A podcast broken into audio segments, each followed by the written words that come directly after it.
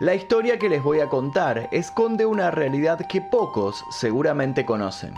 En la década del 90, sobre todo a la noche, en horario de protección al menor, sonaba la música de Yakety Sax. Era la música acelerada e inconfundible de un sketch que estaba por comenzar, el show de Benny Hill. Estaba prohibido para los más chicos. Había faldas cortas, mujeres en ropa íntima y un hombre pícaro que las acosaba y las corría al ritmo de la música. Con cortos cómicos mudos, moviéndose rápido y graciosamente, sumado a su sonrisa y una mirada libidinosa que rompía la cuarta pared, Benny Hill supo forjar su marca registrada. Benny Hill fue transmitido por 20 años hasta que un día el Consejo de Radiodifusión británico consideró que había dejado de ser divertido ver a un hombre mayor persiguiendo gente semidesnuda. Y así fue como el comediante británico se convirtió en uno de los primeros cancelados de la historia. Hoy si se transmitiera sería igualmente criticado por misógino y sexista motivos por los cuales estaba comenzando a hacer ruido en aquella época donde todavía no se analizaban las cosas como en la actualidad. Fue dueño de una gran fortuna, pero también de una rutina sencilla y simple. Benny Hill nunca pudo llegar a formar una familia, aunque hizo varios intentos. Sus últimos días fueron solitarios y con varias llamadas de atención que nunca quiso escuchar.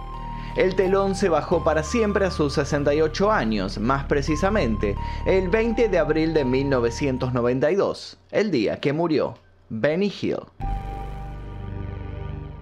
Y antes de comenzar me gustaría que me cuenten qué recuerdos tienen del show de Benny Hill.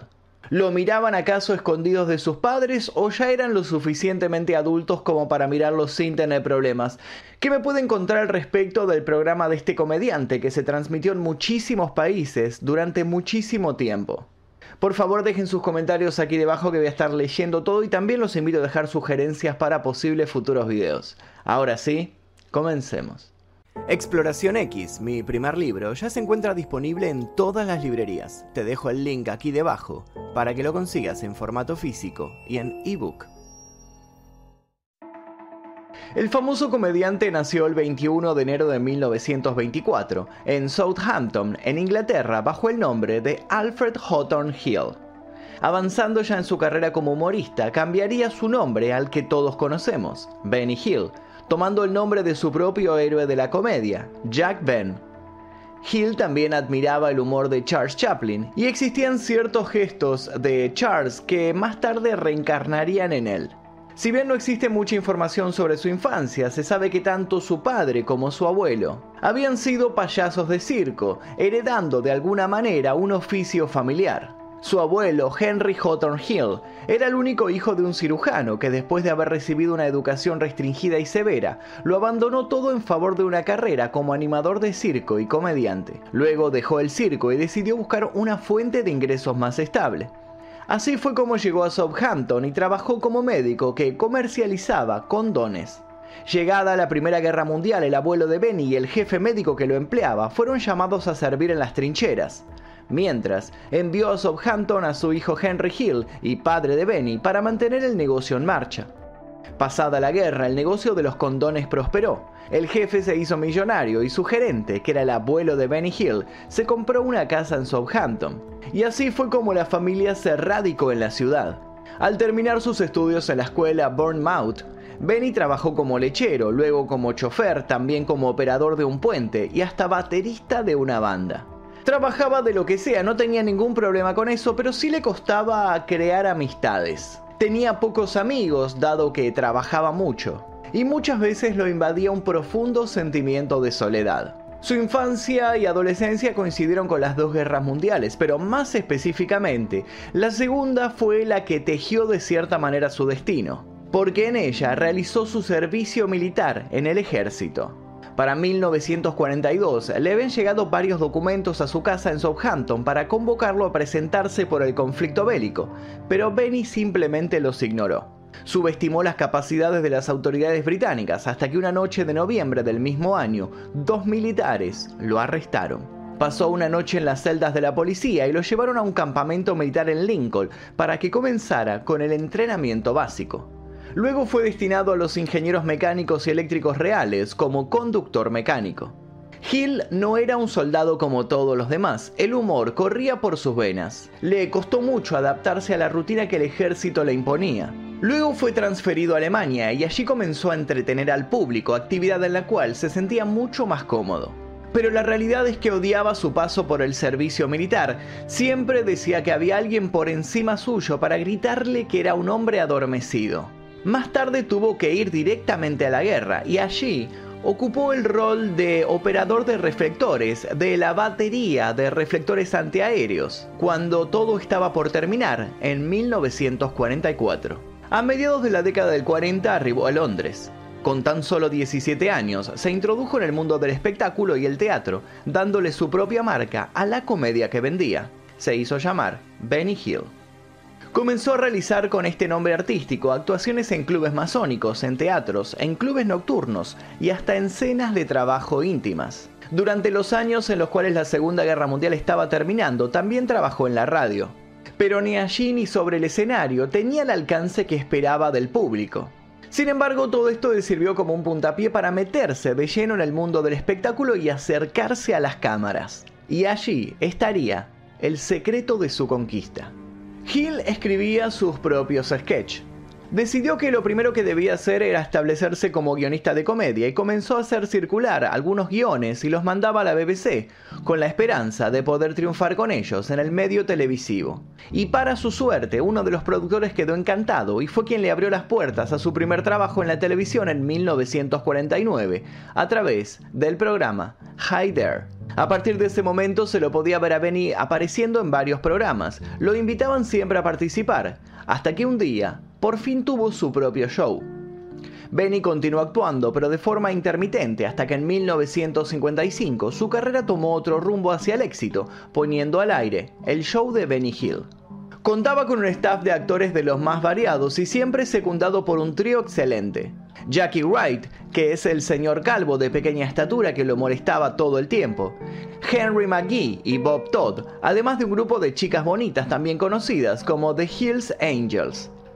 El show de Benny Hill se transmitió a más de 140 países con los doblajes correspondientes y se mantuvo al aire por casi 40 años.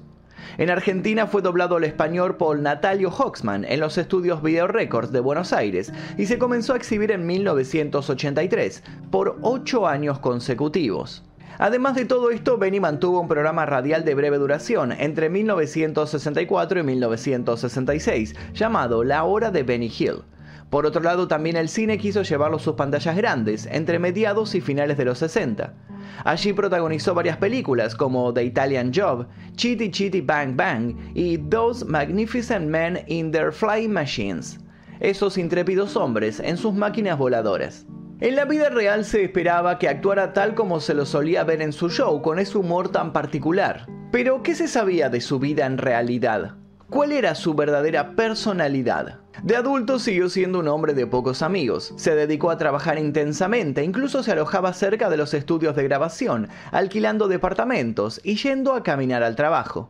Siendo poseedor de una gran fortuna, nunca quiso comprarse un auto. Se lo llegó a tildar de avaro no solo porque no gastaba ni en el taxi para ir a sus grabaciones, sino porque se supo que remendaba sus zapatos cuando tranquilamente podía comprarse la cantidad que quisiera.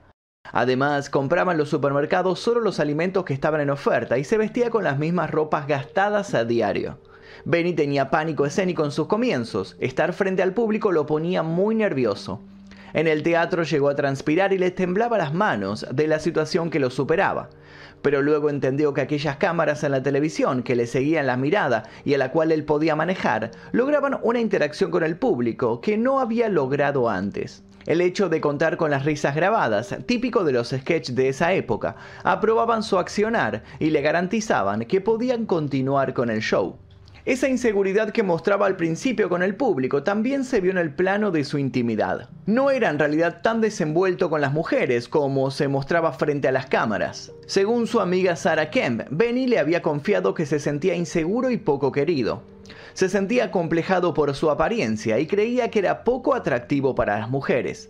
Benny Hill nunca formó una familia, incluso nunca tuvo una pareja estable con la cual se lo haya visto.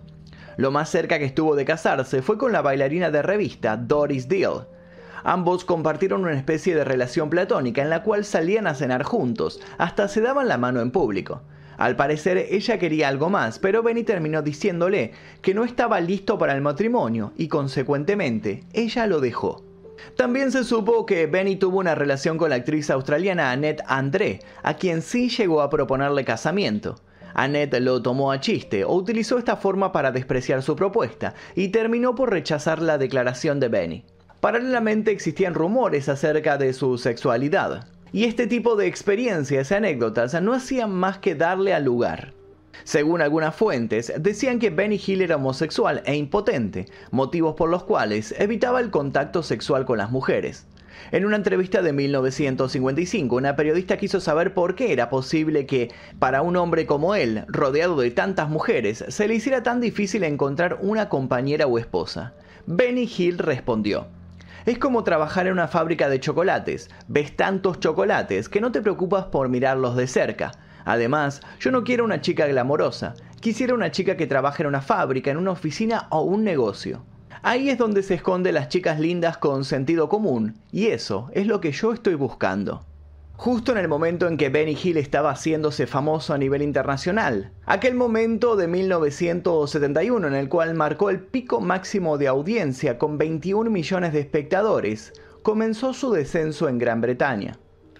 Poniendo un poco en contexto, el feminismo estaba comenzando su marcha a través de la izquierda británica y el movimiento sindical. Claramente el tema de la denigración del género femenino por parte de Benny quedaba altamente expuesto a la crítica.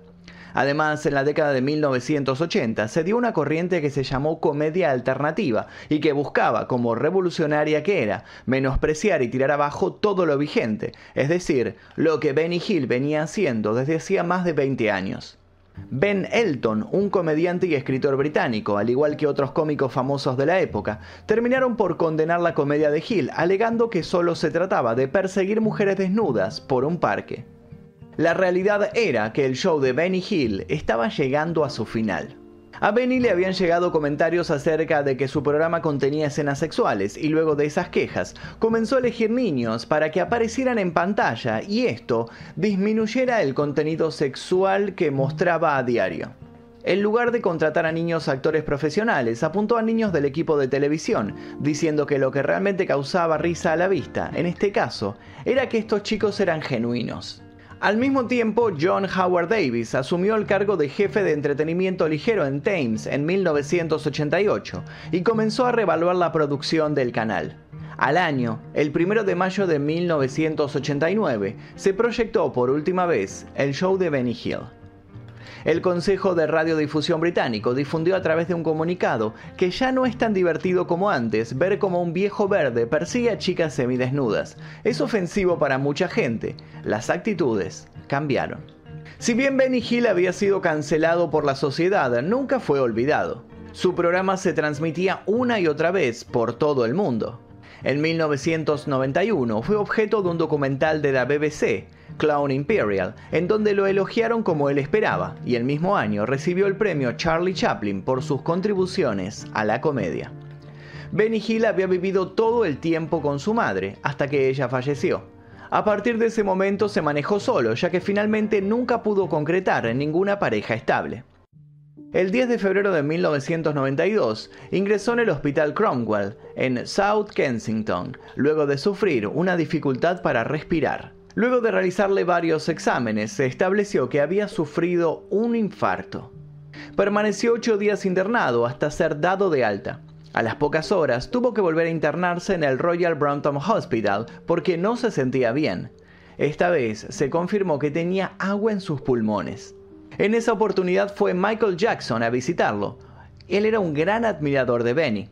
Incluso la foto que se sacaron juntos fue una de las últimas imágenes del comediante británico. Luego de cesar su actividad actoral, Benny había recuperado mucho peso, lo que lo había vuelto una persona con obesidad, ya que estaba pasando los 100 kilos. No comía sano y tampoco le importaba mucho hacerlo. Luego de este periodo de infarto, los médicos le sugirieron que se cuidara más y que tratara de lograr descender de peso, disminuyendo los riesgos de otro episodio cardíaco. Le plantearon si quería hacerse un bypass coronario, pero él se negó. Dado que su corazón estaba en una situación tan delicada, no sabían si iba a poder soportar la cirugía, lo que ponía en riesgo su vida de antemano. Todo su cuerpo estaba comenzando a fallar, hasta se le había diagnosticado una insuficiencia renal.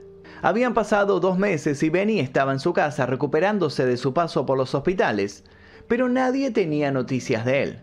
Dennis Kirlan, el productor que pasó gran parte de la década de 1980 junto a él, llamó al departamento del comediante. Nadie respondía al portero eléctrico, por lo cual decidió subir las escaleras y acceder a la vivienda. Al ingresar, descubrió el cuerpo de Benny desplomado en un sillón frente al televisor. A su alrededor había platos sucios y hojas de periódicos que lo envolvían. Luego, el certificado de función afirmaría que murió de una trombosis coronaria el 20 de abril de 1992. La fecha de muerte era aproximada porque llevaba muerto más de 48 horas, según los médicos forenses. El comediante que había hecho reír a miles de personas finalmente falleció solo a los 68 años de edad. Curiosamente, en su última salida, Benny le había mandado un telegrama a su amigo Howard deseándole una pronta recuperación por sus problemas cardíacos. El mensaje llegaría luego de la muerte de ambos y la frase que mostraba una ironía terrible decía, Deja de robarme los chistes, acá el que hace las bromas sobre los ataques al corazón soy yo. Benny Hill no solo dejó un legado de un humor sin precedentes, sino que también dejó una fortuna y ningún heredero. No había logrado formar una familia, pero tenía sobrinos que fueron los herederos directos de su fortuna intocable, dada la vida que llevaba de ahorro extremo. Se dice que se hicieron acreedores de entre 7 y 9 millones de dólares. Y hasta aquí el video del día de hoy sobre la vida de Benny Hill. Quiero que me dejen sus comentarios aquí debajo. ¿Les gustaba el humor de Benny Hill? ¿No les gustaba? ¿Lo podían ver? ¿No lo podían ver? ¿Lo miraban a escondidas? Quiero leer sus anécdotas sobre este comediante polémico para muchos. Así que dejen sus comentarios aquí debajo y también los invito a dejar sugerencias para posibles futuros videos. Yo les voy a dejar un par aquí para que sigan haciendo maratón en este canal y sin nada más que decir me despido. Mi nombre es Magnum Mephisto y esto fue El Día Que. Adiós.